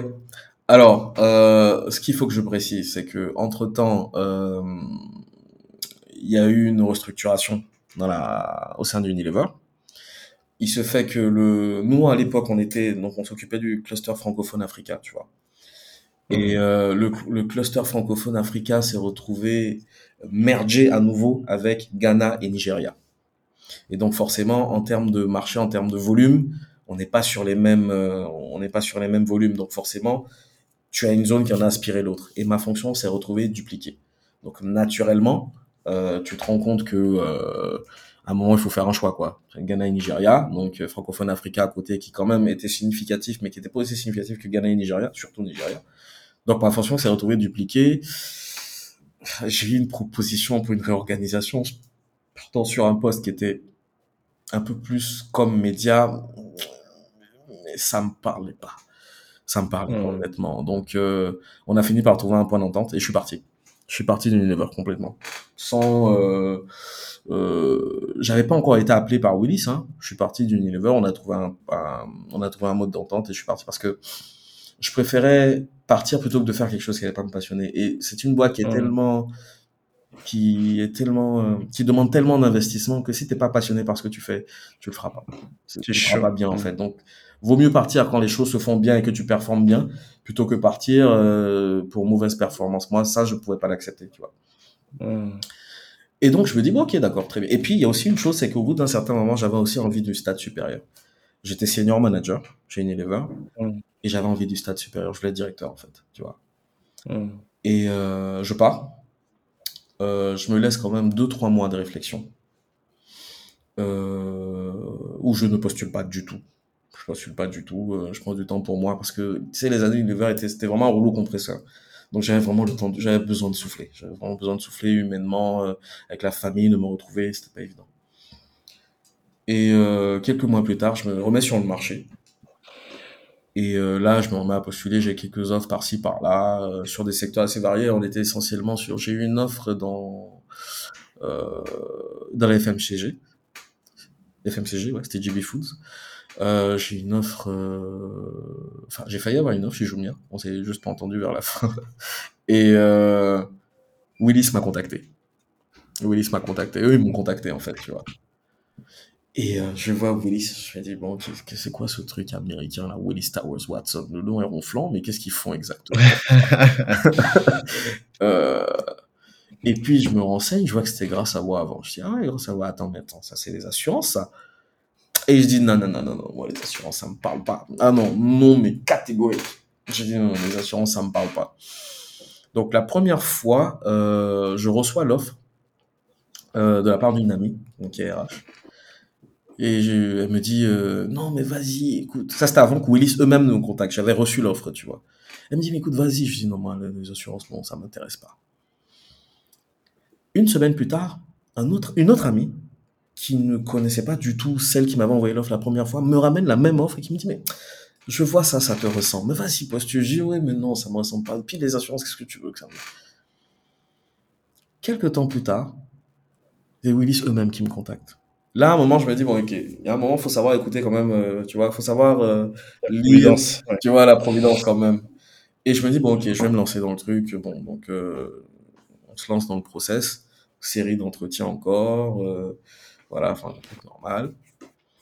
Je passe tous les stades d'entretien. J'en ai eu, euh, j'en ai eu trois. Et le dernier, et pendant ces trois entretiens, j'ai été très honnête à, à tous les stades des entretiens. Je dis, bon, enfin, je, je pense qu'il fallait pas faire Harvard pour comprendre que les secteurs des assurances, c'était pas les secteurs qui m'intéressaient le plus, tu vois. Mm. Mais je le faisais quand même parce que je pars du principe que toute opportunité se respecte, tu vois. Et au dernier entretien, là, je tombe sur le big boss, donc le directeur régional qui est aujourd'hui mon patron. Et euh, en discutant, déjà le feeling passe bien. Humainement, le feeling passe très bien. Donc déjà, ça enlève un, a priori. Et puis au bout de la discussion, il me dit, écoutez, euh, M. Aguinda, je, je discute avec vous, je vois ce que vous savez faire. Moi, je vais vous dire une chose. Euh, là, aujourd'hui, je cherche un poste, je cherche un directeur marketing régional, mais je ne veux pas un assureur à ce poste-là. Je ne veux même pas quelqu'un qui ait eu à, à côtoyer le monde des assurances de près ou de loin. Parce que euh, on est en 2020, en pleine crise de Covid. Parce que ce qu'il faut que je précise aussi, c'est que c'était en pleine crise de Covid. C'était en mars, Mm. en- oui, mars 2020.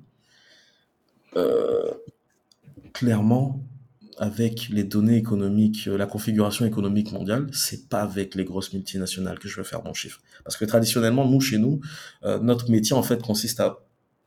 On ne fait pas que de l'assurance, on fait des solutions d'assurance, mais aussi on, euh, on fournit des, des, des, des- on va dire des, on fait du conseil. On fait du conseil, comme un Big Four pourrait les faire d'ailleurs. On fait aussi du conseil. Donc, ce qui fait que nos clients cibles, nos clients cibles, c'est vraiment les grosses multinationales. Sur le volet assurantiel, bien sûr.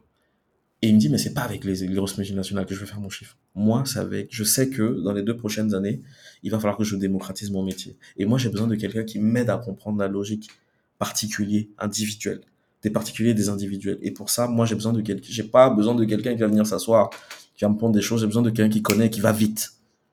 Mm. Et là, je me dis, ok, alors ce monsieur, en fait, ce qu'il me dit, ce qu'il est en train de me dire, c'est pas de venir faire des, des affiches euh, et de faire des jolis t-shirts. Euh, il me demande de vraiment venir avoir une réflexion stratégique avec lui, quoi. Et il me dit, euh, vous venez, vous aurez un impact. Euh, moi, avec moi, vous allez, je vais laisser la part belle au marketing, voilà. Parce qu'il y a aussi cette appréhension là, tu vois, tu vois, dans le secteur des services financiers, on te dit, ouais, les gars, des marketing, là, bon, voilà. Mais en discutant avec lui, je me suis dit, j'ai ressenti chez lui une certaine euh, sincérité, quoi. Il m'a dit, moi, euh, voilà ce dont j'ai besoin. Donc réfléchissez. Et euh, pendant ce temps, moi aussi, je prends le temps de réfléchir. Et puis, je vous ferai une offre. Si je dois vous faire une offre, je vous ferai une offre. Et si vous êtes euh, OK, vous venez. Trois semaines après, je reçois l'offre. Et je réfléchis. Et puis, je me dis, bon, pourquoi pas? Puis, De toute façon, qu'est-ce que tu as à perdre? Au pire, si ça ne passe pas, tu te donnes un an. Si au bout d'un an, tu vois que bah, ça ne C'est pas ton truc. c'est pas ton truc, ça pourra changer, quoi. Tu... Et je me, je me lance en me disant, j'ai un an pour apporter ma valeur ajoutée et pour ressentir une valeur ajoutée. Si au bout d'un an, je ne sens rien, je pars. Et je suis parti comme ça dedans. Et aujourd'hui, ça fait bientôt trois ans que j'y suis.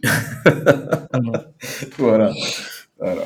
Donc, euh, concrètement, euh, voilà, chez nous, euh, j'ai rejoint une équipe de gens qui, euh, qui essaient de donner une autre, une autre, euh, une autre lettre de noblesse en fait au milieu des assurances. c'est un métier qui souffre de beaucoup de mauvaise réputation. On se dit les assureurs sont là pour euh, capter les capter les capitaux et pas forcément les redonner derrière. Bon ça c'est dit de façon très triviale, mmh. hein. alors que non en fait. Euh, déjà nous en tant que courtier, notre métier c'est pas ça. Notre métier c'est d'être une interface et de défendre les intérêts du client. Et il y a beaucoup de choses. Mmh. Il y a une chose essentielle que les gens ne savent pas, c'est que euh, quand le client vient nous voir, il nous dit moi je veux une solution d'assurance. En réalité, nous on n'est pas une maison d'assurance, on est des courtiers en assurance. On a des assureurs derrière qui font les offres. Nous on est là pour écouter le client, lui dire ok, au vu de ton exploitation, voici comment, voici les offres que nous on te propose de faire. Et derrière on se retourne vers les assureurs et on défend les intérêts du client. Et c'est donc à nous de gérer avec l'assureur le fait qu'il qu'il propose les offres les plus optimales d'un point de vue coût, hein, mais aussi d'un point de vue couverture au client. Donc on, est vraiment là pour défendre les intérêts du client en fait. Donc c'est pour ça qu'on se sent obligé de.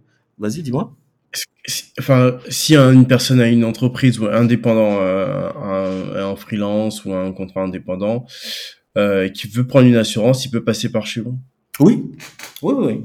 Alors, il contacte vos services et on va lui dire euh, bon bah votre famille vous êtes quoi 3 4 euh, c'est quoi une assurance santé que vous voulez euh, enfin on va lui définir quelque chose en fonction de son profil et, mmh. je vais te donner les je vais te donner les trois cas de les, on va dire les deux cas de figure essentiels possibles tu as une entreprise tu es une multinationale mmh. tu es patron d'une multinationale ce que je te souhaite tu tu estimes que alors, tu es dans une multinationale, allez, on va prendre un exemple. Tu es patron d'une brasserie. Voilà. Hmm. Et euh, un brasseur, pardon. Et tu estimes que en termes d'exploitation, tu as pas mal de risques. Euh, déjà, tes usines, c'est un risque. Euh, les marchandises que tu transportes quand tu alimentes les différents points de vente au sein du pays ou même de la région, c'est un risque. Tes employés, bien entendu, il faut les assurer, c'est un risque. tes données en termes de cybersécurité, il faut les assurer également, c'est un risque. Toute entreprise présente des risques. Tu viens nous voir, nous, Willis Towers Watson, tu nous expliques, tu nous décris ton entreprise et tu nous dis, bon, ok, moi, j'ai bien envie d'assurer tout ça. J'ai bien envie de, minimiser le niveau de risque de mon entreprise. Par contre, je ne suis pas familier, en fait, du monde des, assurances. J'ai besoin d'avoir quelqu'un qui défend mes intérêts. Et je veux avoir mm. des coûts qui soient les plus optimaux possibles. C'est là que nous, on rentre en action. Nous, on vient, sur la base de ce que tu nous dis, on fait un audit de tes exploitations. On te dit, on est capable de te produire une cartographie en fait de tes risques en te disant, ok, sur tel risque, aujourd'hui, euh, tel, je te prends un exemple, je te donnais l'exemple d'un brasseur. Euh, quand vous prenez vos camions et que vous transportez vos casiers de, de boissons d'un point A à un point B, les boissons, elles sont assurées à la sortie de vos usines et elles sont assurées dans l'entrepôt de réception mais tout le chemin, là, le pendant, là, comment vous faites? Parce que si il y a un camion qui se renverse, par exemple, ce qu'on voit souvent d'ailleurs, il y a un camion qui se renverse là, ben, toute cette marchandise, elle est perdue. Alors qu'en fait, à la base, vous pourriez l'assurer avec un coût qui soit quand même assez bien réfléchi. Vous pourriez l'assurer, puis rentrer dans le mmh. coût, tu vois. Ben, c'est ça, c'est là, c'est là où nous on intervient. On te fait une cartographie de tes risques et on te dit ce que tu pourrais peut-être délister pour te dégager du budget. Donc on n'est pas là vraiment dans une logique de budgétivore à fond, mais on fait hmm. vraiment une cartographie des risques. On est capable de te dire concrètement, voici les points saillants de ton exploitation et voilà là où tu devrais apporter euh, des, des, des, points d'assurance. Avec le niveau de couverture à chaque fois, est-ce que tu prends euh, tout risque, euh, tiers, tiers payant, enfin, si tu... Voilà. Tiers, payant, là, on est plutôt sur une, logique santé, mais j'y arrive. Individuel. Voilà. Hmm. Et ce qu'il faut aussi que je précise, c'est que on ne prend jamais une décision sans l'accord du client. On est vraiment les avocats du client, en fait. Le hmm. client nous dit, écoutez, moi, ça, sur ce point-là, je n'ai pas le budget. On va questionner le marché. On va trouver le, on va questionner les assureurs pour être plus précis, parce que je me mets à parler comme des assureurs. On va questionner les assureurs. On va trouver l'option la plus, euh, la plus adéquate possible et en rapport avec le budget du, du, du, client. Donc, le client a tout intérêt, en fait, à venir nous voir. Tu vois. Et vous, derrière les assurances que vous allez euh, potentiellement identifier, vous avez plusieurs possibilité où vous avez un fournisseur principal euh Alors, ce que je dois préciser, c'est que, et c'est ce qui fait notre, euh, je, je, vais faire un peu de publicité, c'est ce qui fait notre, euh, on va dire notre différenciation. Il y a certains assureurs avec lesquels on fait le choix de ne pas travailler. Parce que on a en interne ce qu'on appelle une politique de market security. Donc, chaque année, on reaudite nous-mêmes le marché, on identifie certains assureurs qui sont à risque, donc qui n'ont pas la trésorerie nécessaire pour pouvoir supporter, parce que malheureusement ça existe, pour pouvoir supporter en fait le, les sinistres de nos potentiels clients. Et donc, on fait le choix de ne pas travailler avec certains assureurs. Et on fait le choix de travailler avec les assureurs. Donc, en gros, les assureurs que nous, on te proposera, toi, en tant que chef d'entreprise, ce sont des assureurs dont nous, nous garantissons la fiabilité. Donc, ton Donc, tu ne risques pas d'avoir un sinistre. Euh, je, je, vais essayer, je vais éviter de parler comme un assureur pur. Tu ne risques pas d'avoir un défaut de remboursement euh, où ça fait un an que tu cours derrière ton assureur. Non, chez nous, ça n'existe pas. C'est nous qui prenons ça en charge et on gère ça de A à Z sur toute la chaîne de valeur. Donc, tu vois que le client, il a tout intérêt à venir nous voir. Et argument final, mais pour te dire que c'est vraiment euh, la cerise sur le gâteau, tiens-toi bien, tout ce que je viens de t'expliquer, c'est totalement gratuit pour le client. C'est-à-dire que toi, en tant que chef d'entreprise, tu ne nous paieras pas pour ça. On va te faire la cartographie de tes risques, tu ne nous payes pas, tu ne nous payes pas un seul franc. C'est l'assureur qui est derrière, parce que nous, on lui apporte une affaire, c'est l'assureur qui nous paye. Donc le client a tout intérêt à venir nous voir, en fait. On est efficient et on est gratuit. Donc voilà. et, du coup, pour, le, pour, les, pour les particuliers, vous faites particulier aussi? On fait du particulier aussi. On fait du particulier. Alors le particulier, euh, on est surtout, on est sur du bien et dommage. Donc tu veux assurer ton, ton bien, ta maison, euh, ce que tu veux. On fait de la santé également. Donc sur la santé, on fait de l'assurance, oui, donc santé pure, euh, euh pour particulier, euh, individuel comme famille. On fait tout. Tout ce que tu peux imaginer. Produit de retraite. C'est tout. Pardon? Produit de retraite, non, peut-être pas. Tout, tout, tout, tout, tout, Indemnité de euh, euh l'IFC, indemnité de, euh, de, de, de, de, fin de complément, on fait tout. On fait tout, tout, tout. ok. On fait tout. Ça marche. Tout ce que tu peux imaginer. Alors, je peux te dire qu'un des produits qu'on vend le mieux euh, au Nigeria, c'est Kidnapping and Ransom. je... veux dire qu'on fait tout, tu vois. Kidnapping and Ransom, parce que ça aussi on le fait. On fait de la, on fait de la, on fait aussi de la cybersécurité. Euh, on fait tout. On fait tout. Tu vois, c'est euh, le justement sur le sur la sur l'assurance cyber. Tu vois, on a, des initiatives qui, qui sont lancées, qui sont qui, qui j'en profite aussi pour le féliciter s'il nous écoute par tu vois Franck Franck voilà qui fait vraiment mais, mais Pardon? Il faudrait que je, je, viens d'y penser parce que j'ai parlé avec ses équipes ou avant-hier qui cherchent euh, bon enfin j'en parle parce que c'est enfin je pense que c'est un ami quand même et qui cherche des sponsors sur le le CAF 2023 donc bon si Willy Towers est intéressé on a eu des sponsors sur le CAF 2022 ah. et, on, et, on, le sera assurément sur le CAF 23 justement. Parce que euh, parce que euh, on, on, est on est on est fortement convaincu par la, la, la cause qu'il défend. Euh, il, ça reste malheureusement euh, pour beaucoup d'acteurs ici, euh, allez pour le dire de façon assez triviale, euh, un truc assez futuriste, mais ils se rendent pas compte de la sensibilité. Tu vois, nous, pour nous, pardon, qui sommes dans les assurances, il suffit que nos, les données de nos clients se retrouvent sur la place publique, on perd toute crédibilité. Et sachant qu'on est une de côté au Nasdaq, tu imagines un peu un petit incident qui se passe en Côte d'Ivoire avec Internet aujourd'hui, les répercussions. Donc c'est beaucoup d'acteurs malheureusement ne se rendent pas encore compte. Et si nous on peut on peut aider justement des initiatives pareilles, on n'hésite vraiment pas. C'est pour ça que le CAF on n'a pas hésité du tout. En réalité. Donc euh, voilà, c'est ça. Donc je te dis, euh, je m'inspire de tout le monde. Et last but not least, est-ce que tu as une, je sais que tu nous as donné déjà une référence culturelle, un, un livre, mais est-ce que tu en as un autre, mais, mais si c'est pas un livre, euh, une série Netflix, une pièce de théâtre, un, un musée, n'importe quoi, ce que tu veux, mais une référence culturelle qui, qui sera d'un côté à la mer. J'ai cassé un petit mythe. Je suis pas un, je suis pas un... J'ai quelques livres qui m'ont marqué. Je suis pas non plus arrivé au stade où je ne me nourris que de livres, tu vois. Mais il y a, y a un livre que je pourrais conseiller. Euh, c'est Le sanglot de l'homme noir d'Alain Mabonko. Ce livre, je crois que je l'ai lu au moins trois ou quatre fois. Euh, bon, je vais pas le spoiler, mais en fait, clairement, euh, c'est une Bible en fait à l'émancipation, euh, en gros, de l'africanité, mais sans rentrer dans le tropisme africaniste là, tu sais.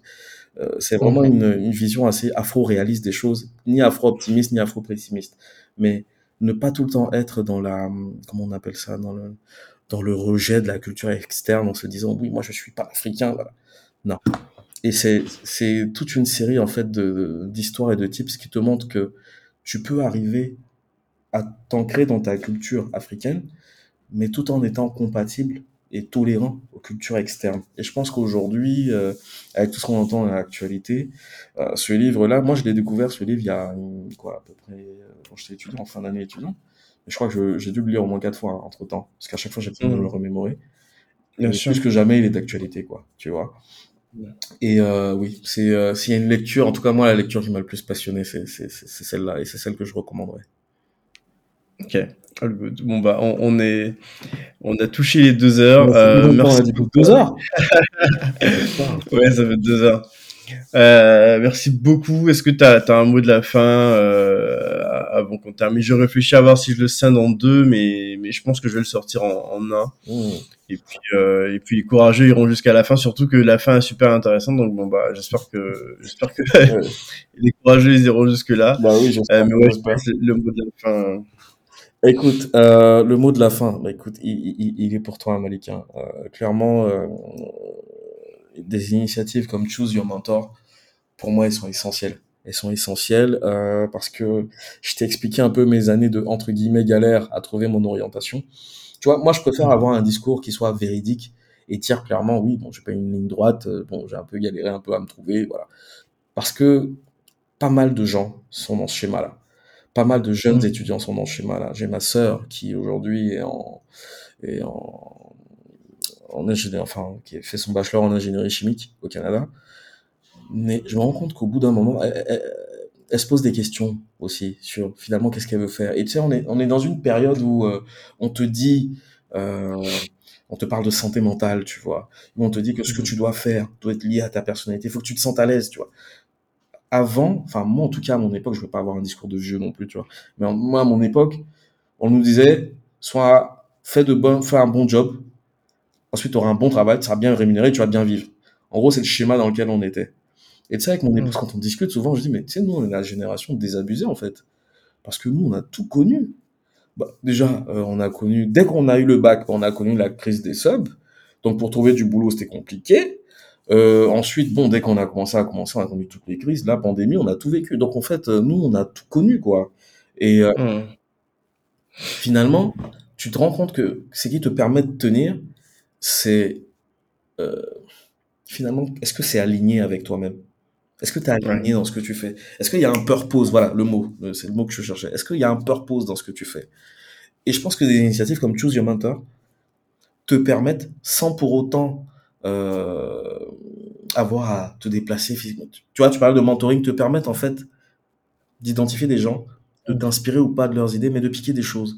Et moi, c'est ce que j'aurais aimé qu'on puisse me dire à l'époque où je me posais ces questions-là.